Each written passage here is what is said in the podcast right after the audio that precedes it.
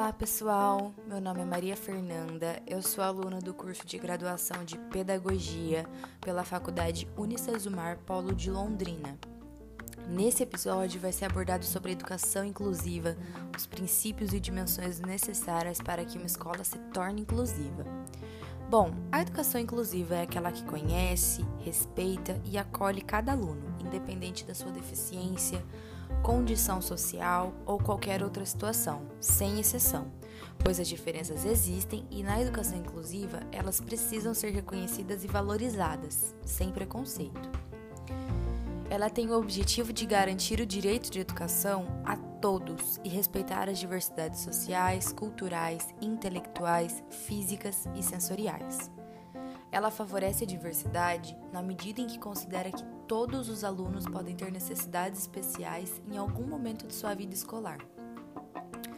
O papel da educação inclusiva é incluir os alunos da educação especial no ensino regular e transformar a escola em um espaço adequado para todos.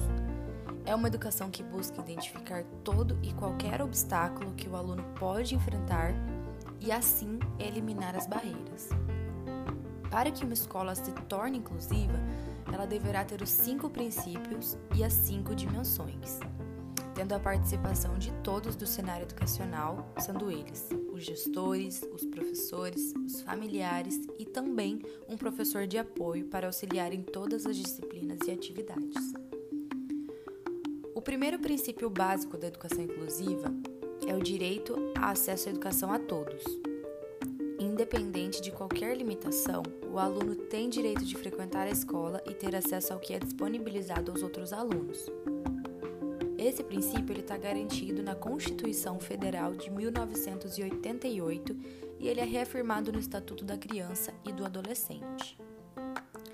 O segundo princípio básico dessa educação considera que toda pessoa é capaz de aprender isso pode acontecer em diferentes ritmos e utilizando diferentes materiais, mas é algo que deve ser respeitado.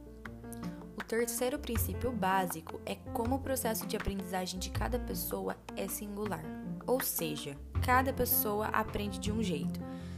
Independente de qualquer deficiência, uns aprendem escrevendo, outros aprendem através da música e outros só aprendem vivenciando uma experiência. E existem diversas formas.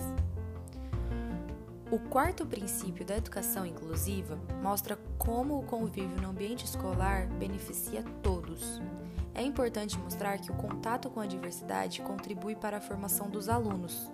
Todos são beneficiados com a inclusão escolar e social, tanto os que estão inseridos no contexto quanto aqueles que acolhem. O último princípio refere-se à educação inclusiva, diz respeito a todos. Ou seja, inclusão é para os portadores de necessidades sociais, física, mental, cultural, social, sexual, racial ou étnica. E em relação às dimensões, foi mencionado que a educação inclusiva é cercada por ações diretas em diferentes campos sociais que se relacionam, começando pelas políticas públicas que refere-se a um conjunto de leis, diretrizes e decisões judiciais que realizam o direito à educação inclusiva.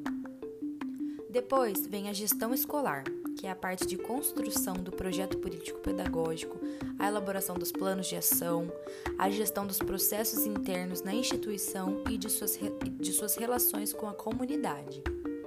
Em terceiro lugar, vem as estratégias pedagógicas, ou seja, as atividades regulares de ensino as ações de atendimento educacional especializado e o processo de avaliação de todos os alunos. Outro tema importante é a família, que se refere ao envolvimento da família com o planejamento e o desenvolvimento de atividades. Por fim, existe uma parceria. Trata-se das relações entre as escolas e os participantes externos que apoiam o processo da educação inclusiva. Bom, a educação inclusiva, ela acontece como um processo educativo que deve ser entendido como um processo social.